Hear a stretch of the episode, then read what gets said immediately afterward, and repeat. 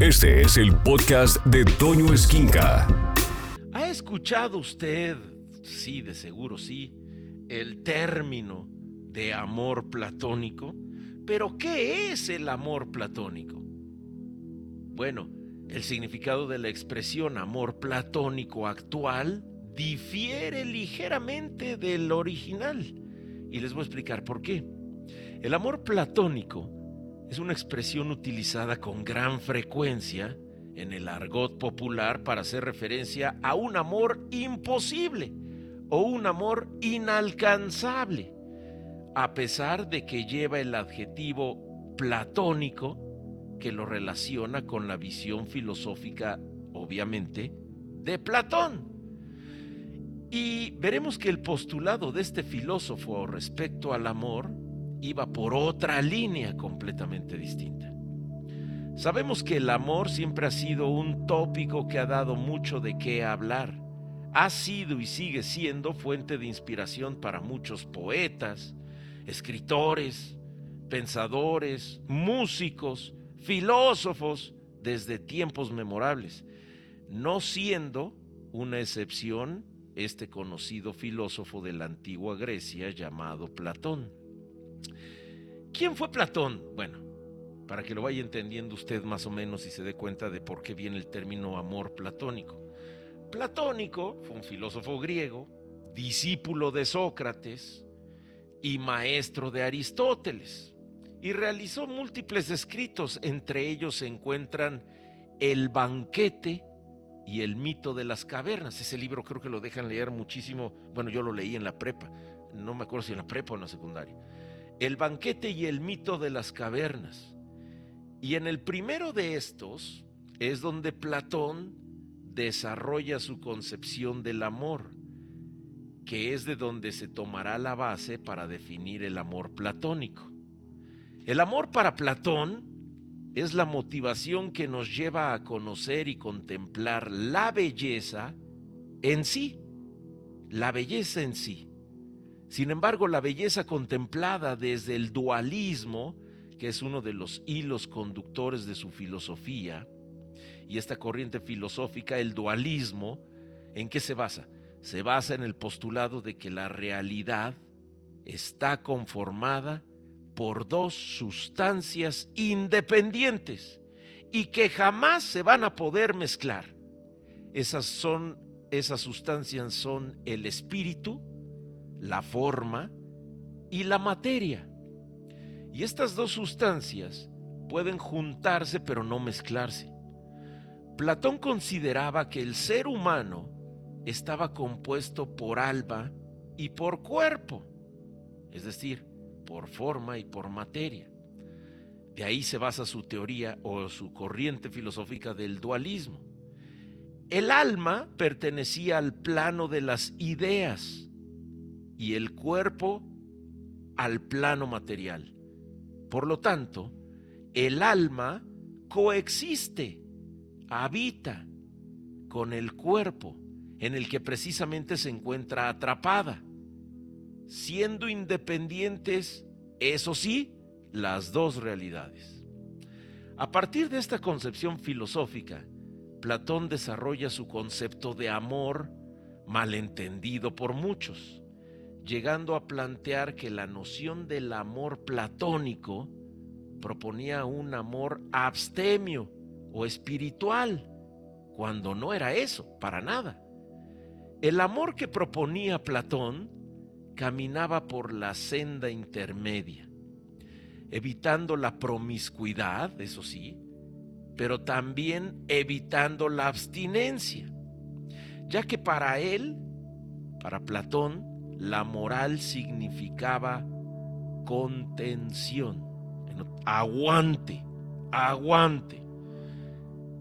Y la gran cantidad de usos, significados y sentimientos que abarca este concepto del amor platónico hace que la tarea de redactar una definición no sea fácil, porque una de las características principales, fundamentales del amor, es que se trata de un concepto universal que alude a la afinidad entre dos seres humanos. En castellano, en nuestro idioma que es tan hermoso, la palabra amor abarca una gran cantidad de sentimientos diferentes que van desde el deseo pasional y de intimidad del amor romántico hasta la proximidad emocional asexual, es decir, sin sexo, del amor familiar. Y también incluye la profunda devoción o unidad del amor religioso. Por ejemplo, desde la perspectiva budista, el amor es el deseo de que todos los seres sean felices y tengan las causas de la felicidad. Este deseo incluye a todos los seres sin excepción, tanto a nuestros amigos, a gente neutra, hasta nuestros enemigos.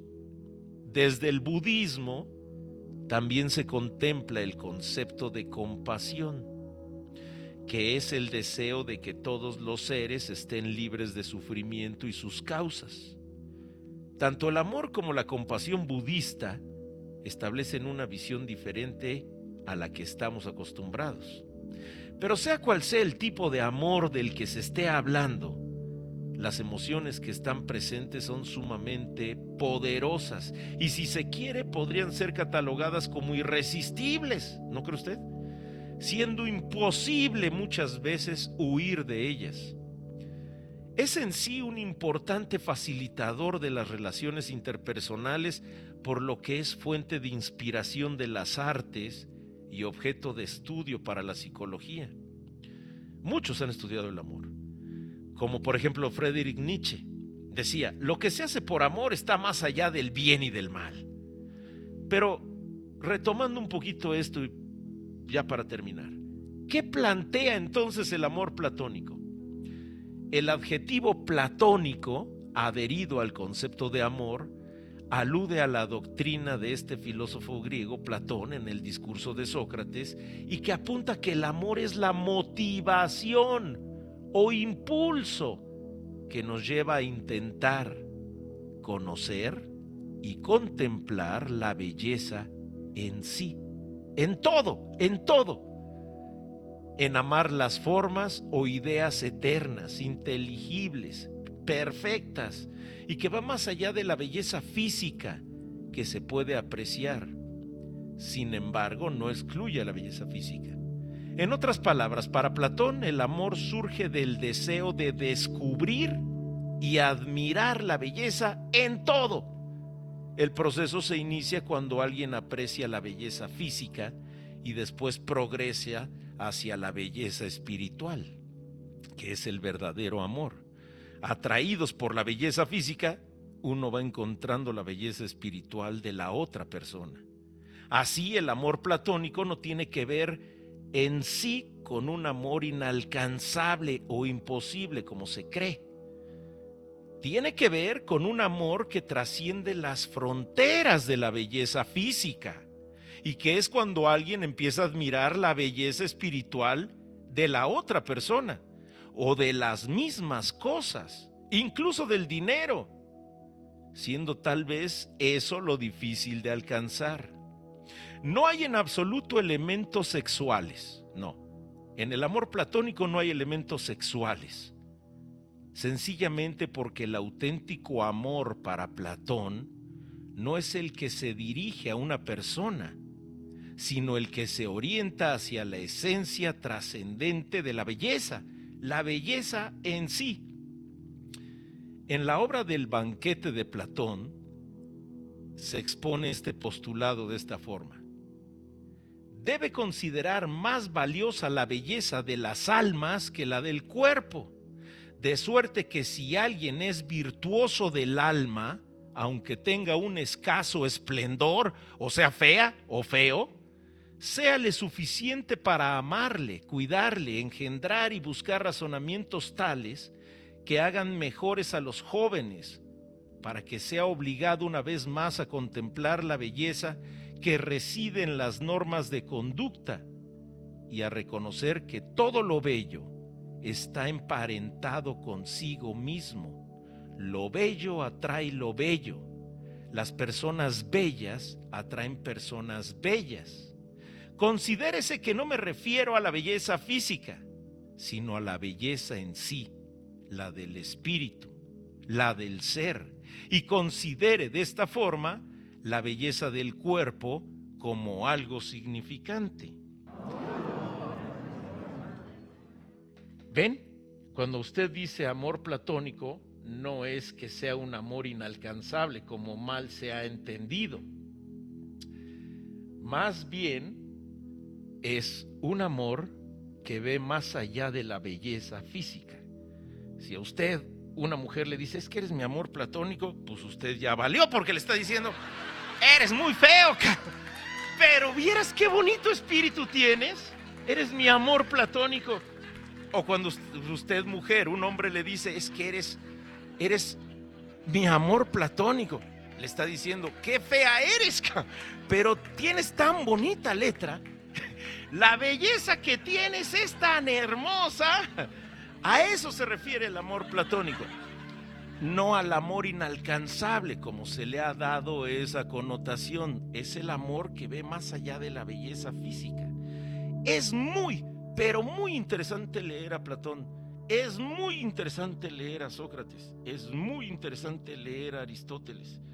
Es muy interesante leer, simple y sencillamente leer. Y hay muchos, muchos ensayos del amor la psicología, desde el amor de Eric Fromm, el amor según Freud, el amor según muchísimos, muchísimos.